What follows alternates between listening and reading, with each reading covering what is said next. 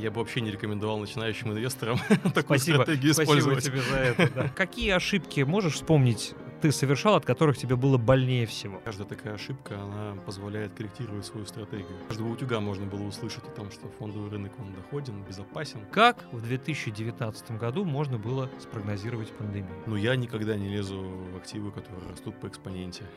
Почему? Читаю эту книгу, на самом деле приходит такое ощущение, что оно тебе не надо.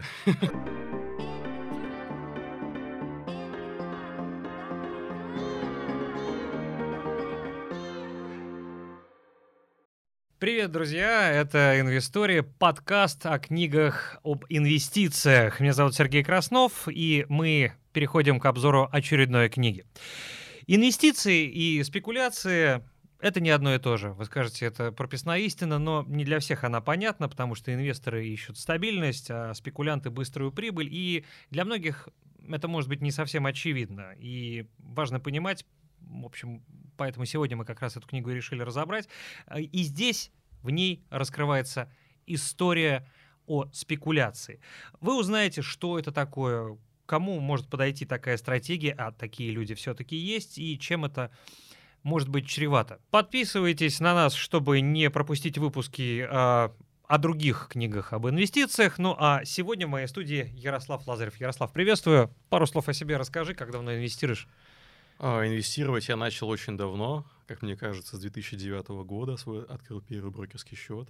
Это было очень давно, как раз когда... Стаж. Да, стаж. Как раз э, был мировой финансовый кризис, э, рынки все улетели в крутое пике, и я посчитал, что вот он тот самый момент, когда стоит приобщиться к миру инвестиций. Хотя это было для меня всегда интересно. Еще э, всегда читал папины журналы, папа очень интересовался и интересуется, собственно, инвестициями и э, деньгами, в общем понимании этого слова. Поэтому для меня это было интересно с детства. А в профессию по управлению инвестициями я пришел гораздо позже, уже в 2019 году. А, и, Но уже имея бэкграунд некий. Уже имея, да, свой личный бэкграунд и потери, приобретений.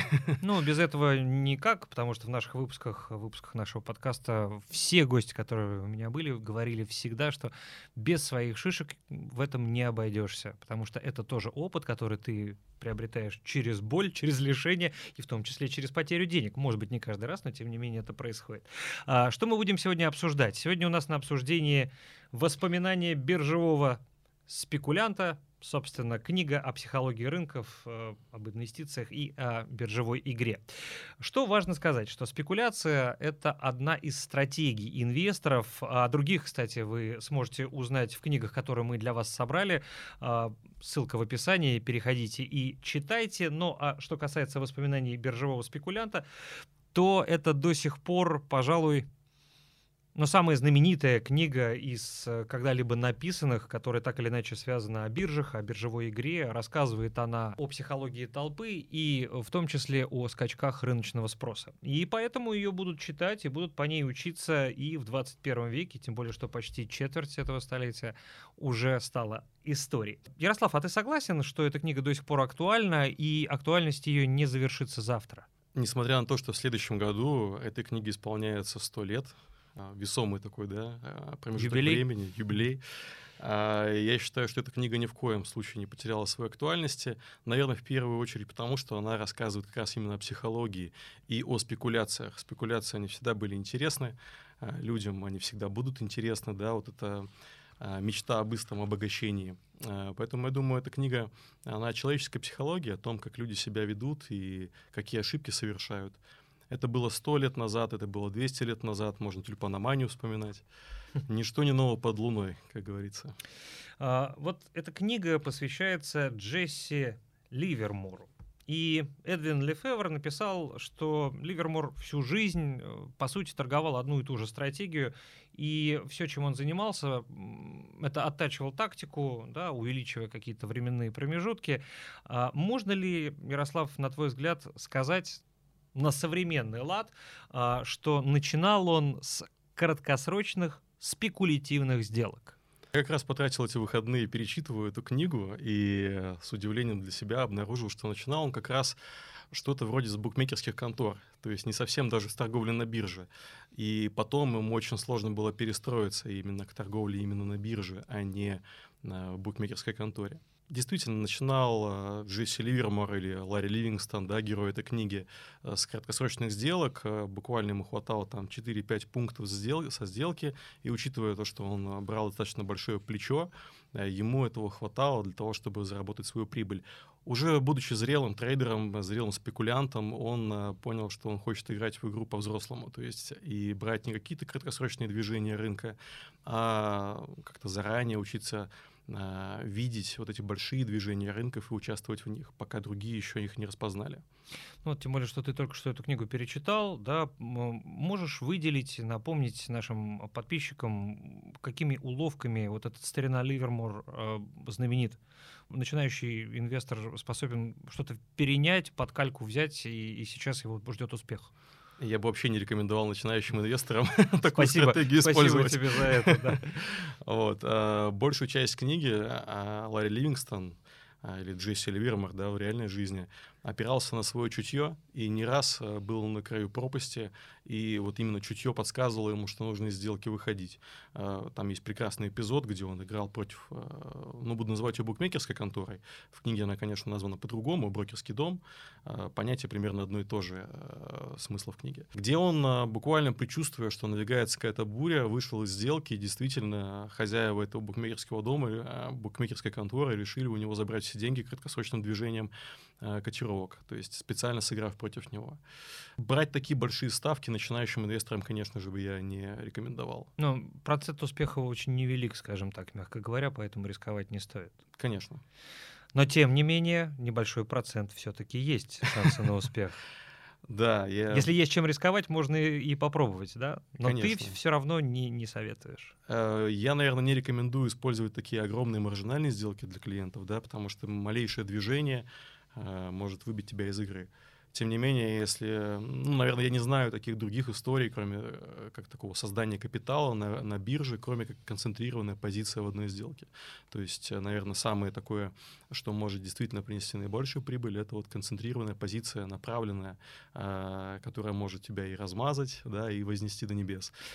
Вот на эту тему мы чуть подробнее поговорим. Я просто хотел сказать э, тем, кто с, э, сейчас подписан на наш подкаст, что еще есть вариант э, доверить свой капитал профессионалам как без этого, да, выбрать готовые инвестиционные решения. А в приложении, например, есть фонды, которые собраны сразу из нескольких классов инструментов или, скажем, из одного, и в зависимости от состава риск выше или, наоборот, ниже.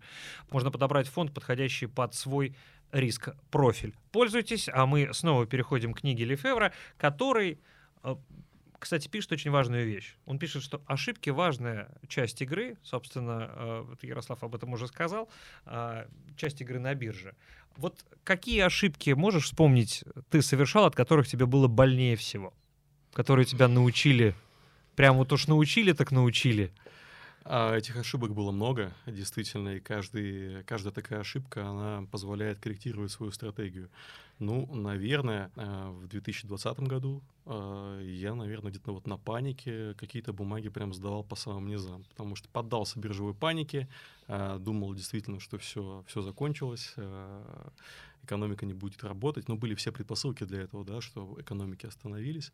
Ну, давай напомним тем, кто уже подзабыл, речь о пандемии. Конечно, всего. да. То есть были коронавирусные ограничения. И Нарушились пока... логистические цепочки, и пошло-поехало. Да, и было непонятно, как экономика будет из этого выходить. Но потом э, начали печатать деньги, да так быстро. Э, очень много долларов было напечатано в системе. Э, и это привело к беспрецедентному росту рынков. И, конечно же, вот одна из ошибок, что я вышел из рынка и достаточно поздно в него вошел. То ну, есть... в краткосрочной перспективе это понятно, да, ты вот сейчас э, задним э, умом, как говорится, все мы крепки, но такое количество напечатанных денег, э, чем обернется в ближайшие годы, на твой взгляд? Мы уже видим, это было достаточно очевидно для специалистов экономики, да, что такое количество напечатанных денег рано или поздно придет к большой инфляции. И мы сейчас видим большую инфляцию в еврозоне, в долларовой зоне. Это не является чем-то неожиданным. Это новый вызов для экономик, как э, экономики будут тихонь, тихонько сдувать. Э, они сейчас находятся в перегретом состоянии. Мы уже видим да, там рецессию по результатам двух кварталов в долларовой зоне.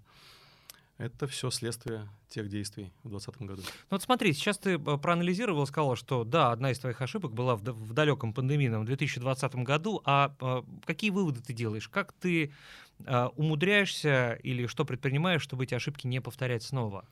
Ну, наверное, я стараюсь не поддаваться эмоциям и панике, и эйфории, кстати, тоже, потому что многих инвесторов погубила эйфория осенью 2021 года.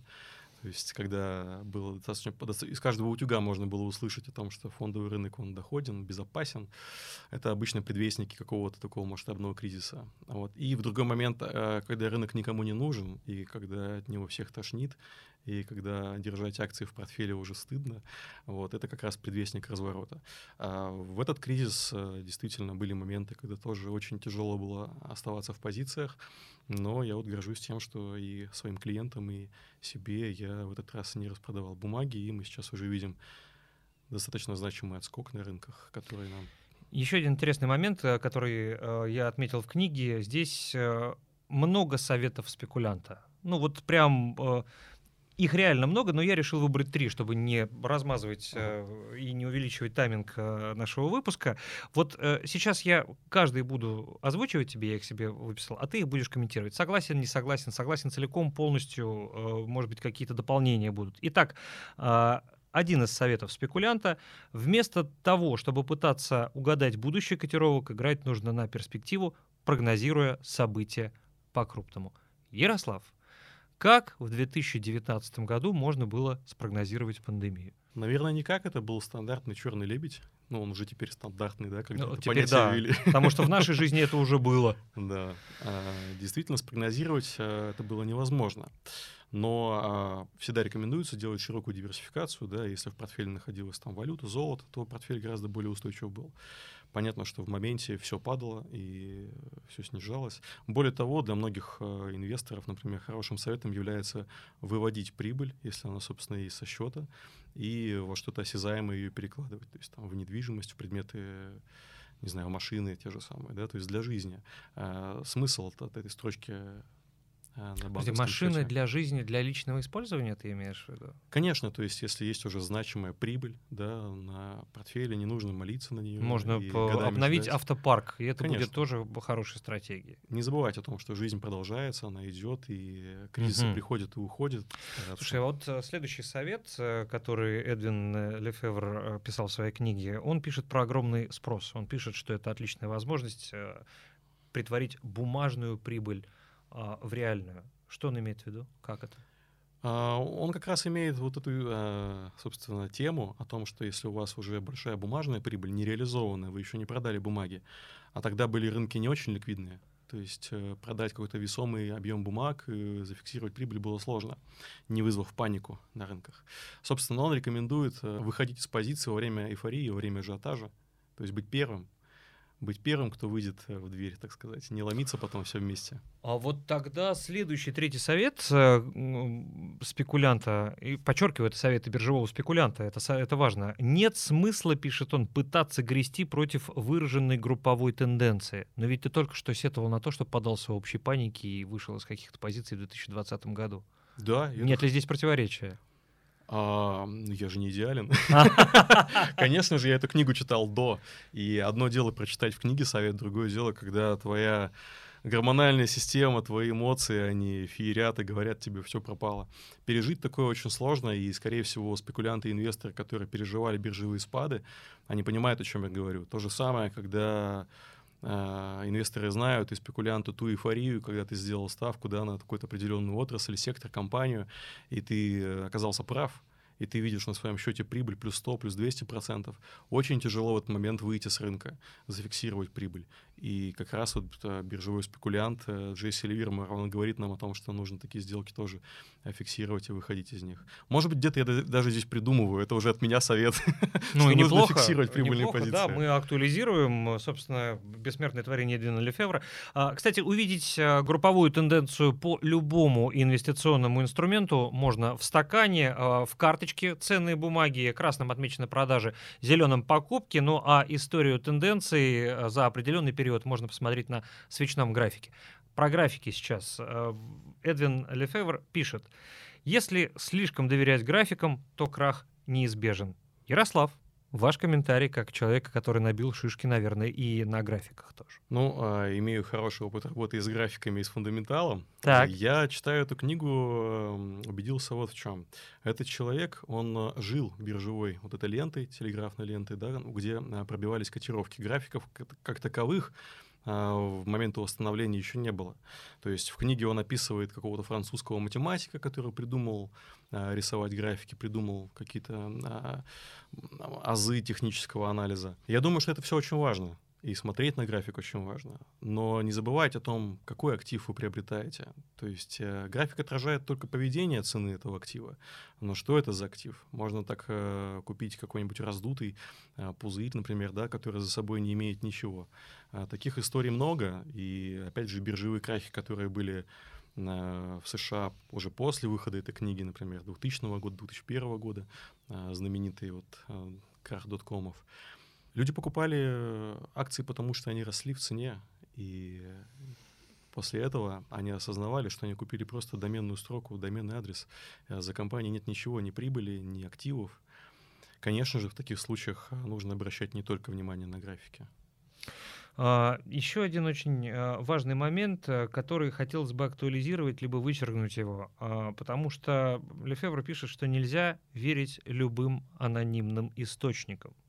Да и не анонимным, не факт, что можно. Но вот про анонимные источники при нынешнем разгуре анонимных телеграм-каналов, при нынешних возможностях, которые дарят социальные сети, тут периодически вспоминаем про твиты Илона Маска, как на это реагировать? Актуален ли этот совет? Действительно, в последнее время э, преобладают такие сигналы торговые, да, телеграм-каналы, которые разгоняют определенные бумаги. И огромное количество фейков еще вдобавок ко всему. Да, то есть, э, которые опровергаются потом со временем, там, через пару дней, да. Но ничто не мешает взломать э, аккаунт э, того же Илона Маска и кратковременно запустить какую-то новость, которая очень сильно пошатнет рынки. Ведь такие, в принципе, моменты тоже есть и случаются. Конечно. Да? Это в истории известны такие случаи, когда фейковая новость приводила к движению котировок. Но здесь, наверное, можно однозначно сказать, э, что автор этой книги однозначно говорил о том, что вот все эти анонимные сигналы от ведущих там экономистов или от э, инсайдера, знакомого с ситуацией, являются ничем иным, как э, способом разгрузиться о толпу жаждущих вот этих всех подсказок. А, в книге четко описан а, механизм работы как на снижающемся рынке, так и на а, растущем рынке с помощью таких анонимных сигналов для публики. Поэтому у него однозначное видение здесь. И я же, наверное, думаю, что отчасти это правда, а часть э, действительно где-то иногда может просочиться какая-нибудь информация. В наше время это, скорее всего, может быть информация о собрании акционеров или о каком-то рекомендуемом дивиденде. Э, вот рекомендуемых дивидендов не раз в книге он упоминает как способе загнать публику в какие-то определенные акции. Кстати, э, еще вот какой момент э, он выделил особенно, а я его выделил уже после него. Если ценные бумаги устойчиво снижаются, пишет Лефевр, с рынком этих акций либо с самой компанией что-то не так. Сегодня это по-прежнему актуально? Это по-прежнему работает? Я думаю, это более чем актуально. А, чаще всего в эту ловушку попадаются инвесторы, спекулянты, которые влюблены в какую-то определенную идею, не замечают о том, что она снижается, цена да, на эту акцию, а, и начинают усредняться, например. То есть э, Джесси Ливермор был категорически против усреднения. Как только позиция начинала приносить ему убыток, он предпочитал из нее выйти. Здесь же Наверное, он все-таки он прав. Если рынок считает, что а, акция должна снижаться длительное время, да, и постепенно инсайдеры начинают продавать эту бумагу. Скорее всего, что-то мы в скором времени узнаем. Отмену дивиденда или а, провальном квартале. То есть, скорее всего, эта публика уже, а, какая-то внутренняя, уже знает об этом.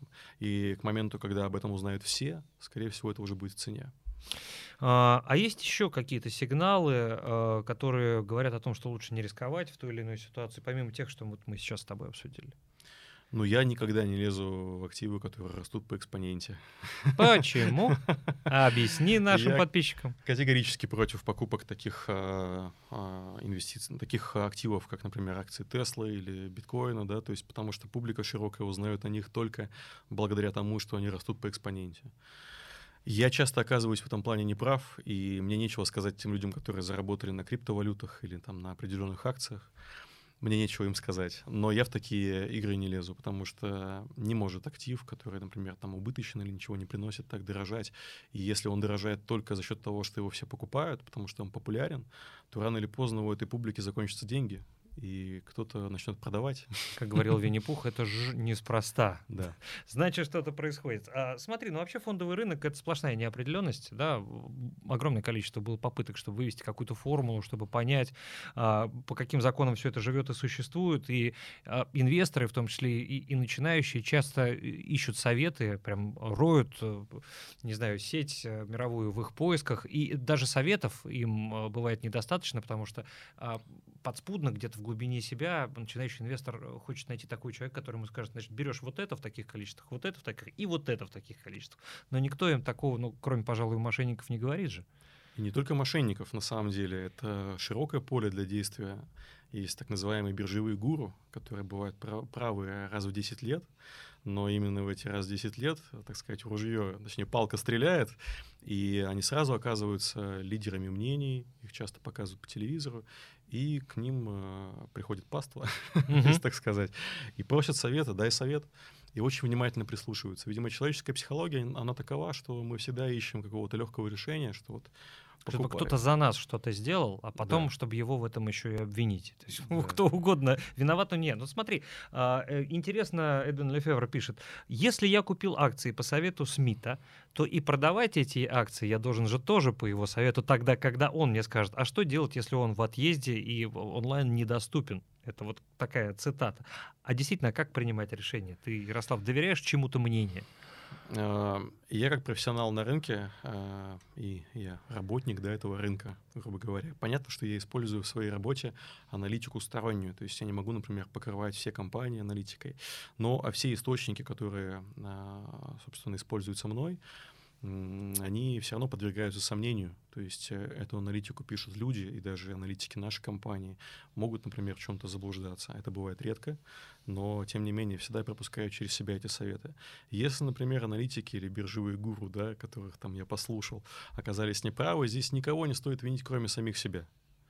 А биржевой гуру вполне возможно и не покупал эти акции, которые вам посоветовал. Или, например, продал их гораздо раньше, только вам об этом не сказал. А таких э, биржевых гуру, которые сказали, покупай здесь, а потом я скажу, когда продать, и вот на самых хаях продал, я таких историй не слышал, это очень редко бывает. Чаще всего это приводит, наоборот, к убыткам.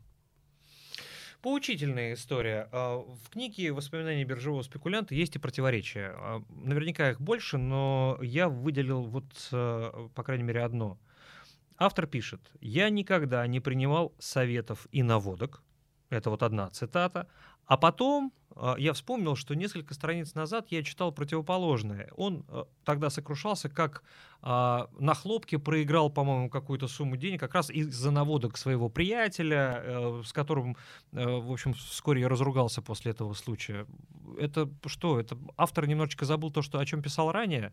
Как так получилось? Скорее, это исключение, которое подтверждает правила. Он в книге описывает, наверное, три эпизода, когда он а, совершал сделки не самостоятельно. Самую первую свою сделку, когда он еще не совершал сделок и работал в брокерской конторе. Uh-huh. Ему посоветовал товарищ да. совершить сделку, она оказалась для него прибыльной. И, по сути, она для него открыла мир э, инвестиций. Но ту сделку он сделал полностью проверив по своим а, там, тенденциям, графикам, правилам, да, как он а, предполагал, как цены будут развиваться. Он с ними сверился и вошел в сделку.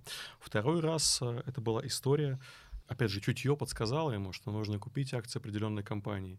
Ему его система торговая подсказала, и он в нее вошел. И один из добрых друзей позвонил ему, сказал, ты что, не понимаешь? Инсайдеры скармливают тебе эти бумаги. Нужно срочно выходить из них. Там нет ничего хорошего.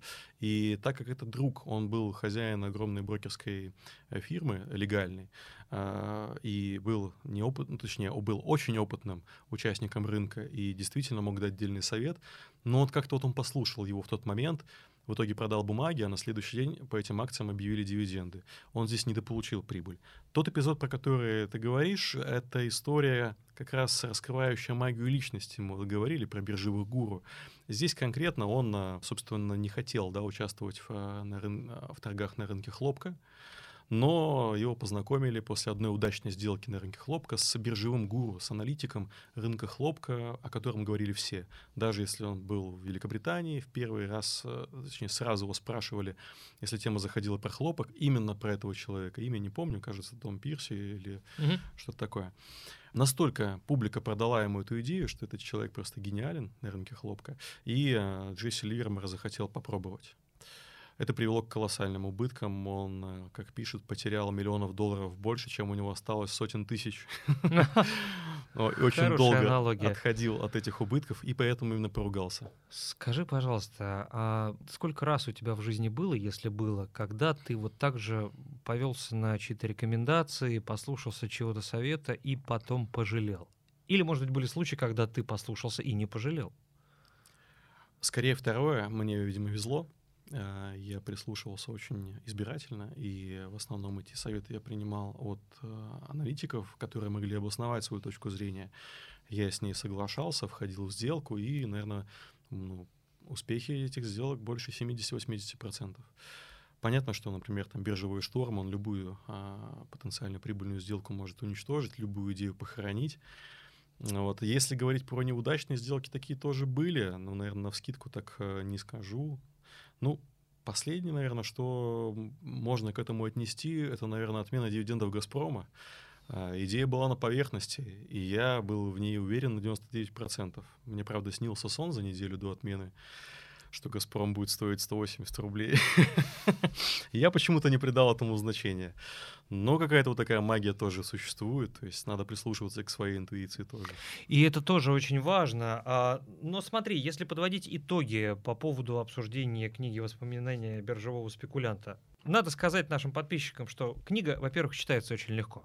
Для тех, кто ее не читал, это действительно потому, что это фактически это художественный стиль. Да, это не какая-то там научная а, литература, читается на одном дыхании. Э, приятно почитать историю человека, который выбился с низов до самого верха. И э, согласен ли ты с теми людьми, которые считают эту книгу одной из, э, ну, наверное, все-таки лучших и ценных по именно психологии трейдинга? Ну, наверное, не согласен. Наверное, самая древняя книга из э, цикла таких э, публикаций. Э, безусловно, это классное художественное произведение, билетристика о непростом пути спекулянта, как э, вставать после падений, как падать после вставаний. Это как раз все о спекулянтах. Наверное, человеческую психологию раскрывают более специализированные книги, коих полно, и много нобелевских лауреатов э, на эту тему много книг написали. Ну, Скажем так, это э, книга самая ценная из легких к прочтению. Да. Тогда да, психология да, рынка тр, э, трейдинга. Слушай, но э, ты об этом не говоришь. Я об этом не могу не сказать. Ведь это э, книга, по сути, э, об успешном трейдере. Об очень успешном, который выбился в люди. С оговорками, с оговорками. С оговорками, да. Но есть нюанс. А, жизнь этого человека закончилась э, тогда, когда он пустил себе пулю в лоб.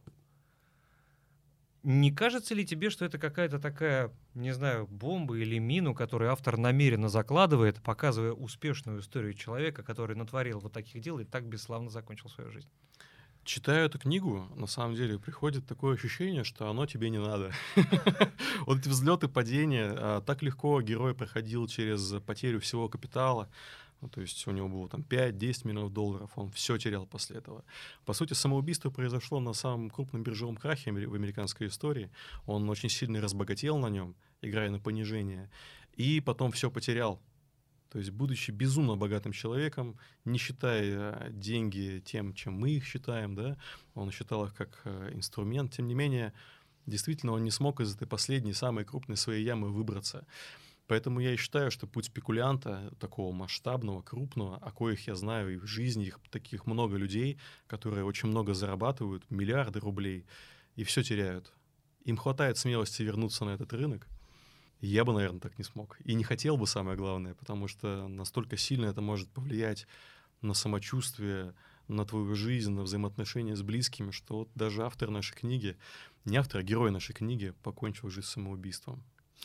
А, поучительная на самом деле история. Насколько она пригодится вам, решать опять-таки только вам после того, как вы прочтете книгу Эдвина Лефевра «Воспоминания биржевого спекулянта». Ну, в любом случае, мы будем на этом заканчивать. С вами были Сергей Краснов и Ярослав Лазарев. Больше полезного, а может быть даже и поучительного опыта инвесторов вы можете найти в других э, выпусках нашего подкаста «Инвестория». Подписывайтесь, чтобы их не пропустить ни в коем случае. Еще напомню, что в описании к этому выпуску есть ссылка ссылка на подборку книг о финансах и инвестициях. Переходите, читайте. А мы с Ярославом с вами прощаемся. Пока. thank you